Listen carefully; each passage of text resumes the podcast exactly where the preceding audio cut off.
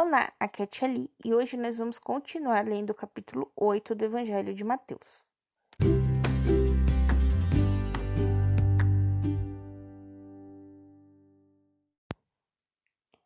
Bem-vindos aos Novenáticos Kids, e hoje nós vamos continuar lendo o capítulo 8 do Evangelho de Mateus. Vamos rezar o Santo Anjo do Senhor, em nome do Pai, do Filho e do Espírito Santo. Amém.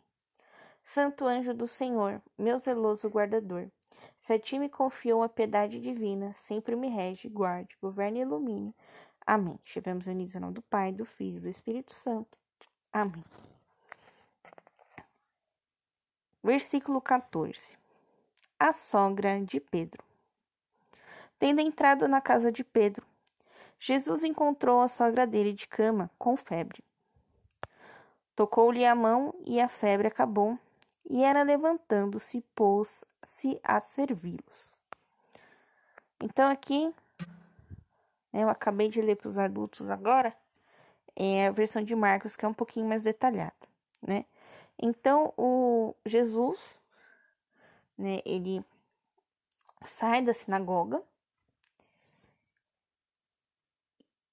e Pedro diz, é, Pedro e André, né, dizem para ele né, o que aconteceu com a sogra, né, que a sogra estava com febre, que estava muito doente, né? Então Jesus vai até a casa né, de Pedro, encontra a sogra dele lá de cama, com febre, né? Eu acredito que impõe aquelas compressinhas de pano. Ele pega, dá a mão para ela, levanta ela. E nisso que ela levanta, a febre vai embora. E ela fica tão agradecida, tão agradecida que ela passa a servi-los. Né? Então aqui a gente vê é, um processo de cura, de milagre, né? Vamos assim dizer. Como que funciona?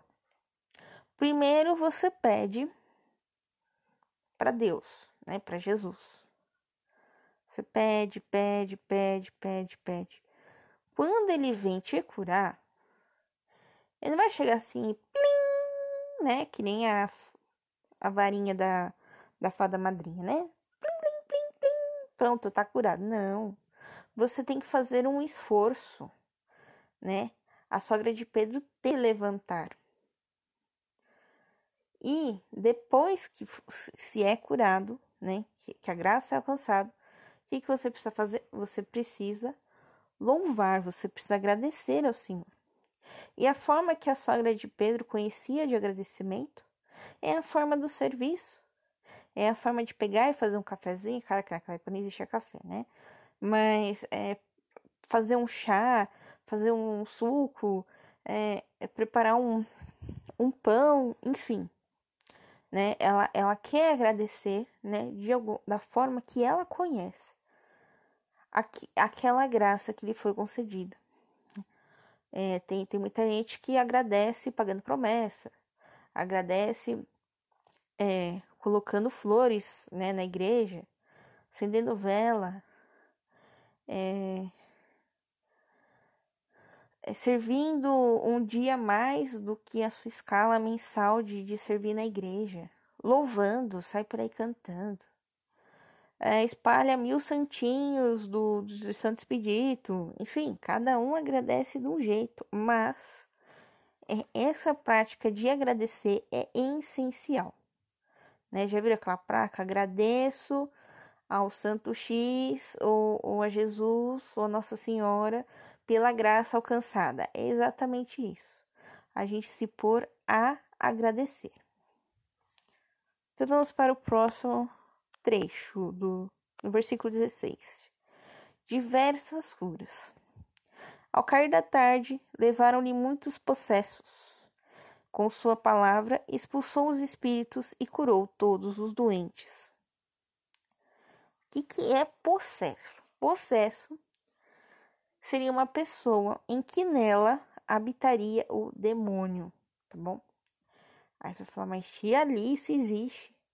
Hoje em dia, é um pouquinho mais raro, né, da pessoa levar o demônio consigo, né? Geralmente essa, essa possessão dura pouco tempo. Hoje em dia é mais, mais, mais raro, né?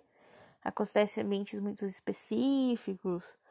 É, é muito, muito mais difícil de você ver, de você identificar esse tipo de coisa hoje em dia, né? Naquela época os bichinhos estribuchavam, gritava, é, enfim, hoje em, dia já, hoje em dia já é muito, muito, muito mais difícil, né? E Jesus chegava com a sua palavra, sai daí. E expulsava eles. Só dizia isso, sai. E os bichinhos saíam. Olha só. Que simples, né? Então, é, aqui, né, não, não vou entrar muito no detalhe é, dos demônios, porque são. Meu, isso aqui é aula para adulto de três semanas seguidas, tá? Então, não, não, não vou nem, nem entrar nessa parte. Mas, vamos falar aqui da autoridade de Jesus. Sai, saiu. Né? Ou seja, quando nós fomos rezar, tá? Rezar, fazer uma oração normal, nós temos que ter essa autoridade. Deus, eu quero um carrinho novo. Se Deus vai te dar, eu não sei. Mas você tem uma autoridade na hora de dizer, né? Anjo da guarda, eu quero que você reze comigo hoje. O anjo da guarda vai até assustar, né? Oi? né? Mas é, é isso, né? Rezar com autoridade, né? Pedir a Deus com autoridade. Falando assim parece simples, mas é, é uma questão de prática e de exercício, né? Fazer essas orações é com com essa imposição, com, com essa ordem, não é mesmo? É um pouco mais difícil, é mais fácil, mais simples, né? Principalmente para quem é criança ou para quem está começando agora no caminho da fé, fazer as orações prontas, né? Ave Maria, o Pai Nosso, o Santo Anjo do Senhor, né? É mais fácil e não é que por isso a gente vai deixar de ter autoridade. Olha só, vamos, vamos rezar Santo Anjo de novo. Santo Anjo do Senhor, meu zeloso guardador, se a ti me piedade divina, sempre me rege, guarde, governe e ilumine. Amém. Olha só você exercendo autoridade com o anjo da guarda. Sempre me rege, guarde, governe e ilumine.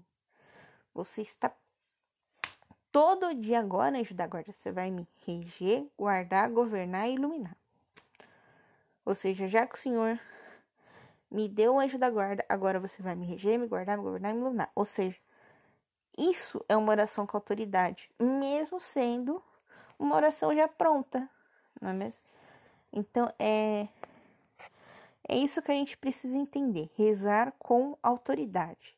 Isso isso esse é o é o importante do versículo 16, tá bom?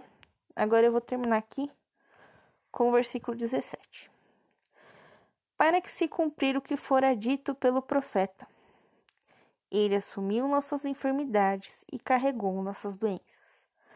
Aqui não é só no sentido de Jesus ter curado, né, essas pessoas todas, né, mas também uma cura da nossa alma, né?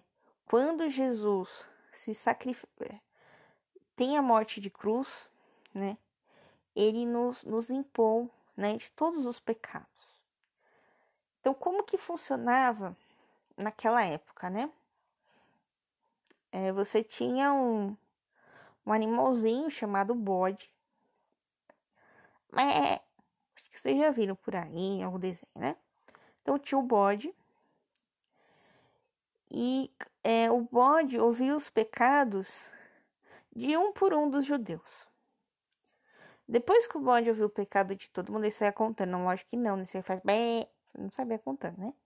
Depois que o bode, né, pegou o pecado de todo mundo, o que, que acontecia? Se matava esse bode, né? Que, que é, né? O sacrifício, né? Do sacrifício e anulação de todos os pecados que nós tivéssemos cometidos? Por isso, é, a gente tem aquela expressão do bode expiatório, porque é o, o bode que soube de tudo e no final morreu, tadinho. Morreu ali, né? Cumpriu a função dele. Então, o, aqui Jesus, ele é um pouco esse animal, né? Quando ele morre na cruz. Ele morre para é, apagar os nossos pecados, mas ao mesmo tempo ele é o cordeiro. Né? O que é o cordeiro? O cordeiro ele era dado depois, né? Como um sacrifício, né? Para agradecer, lembra do agradecer da sogra de Pedro? Para agradecer aquelas graças alcançadas. Então, o, o cordeiro também vinha nesse sentido de agradecimento. Então, primeiro eu matava o bode, né? Que, que soube de todos os meus pecados, e em seguida eu matava o cordeiro para agradecer tudo é, aqueles pecados apagados, anulados, né, por Deus. Então, Jesus, é, ele sangra, né, literalmente na cruz, né, ele morre na cruz, não é mesmo? Por nós, né, para apagar os nossos pecados.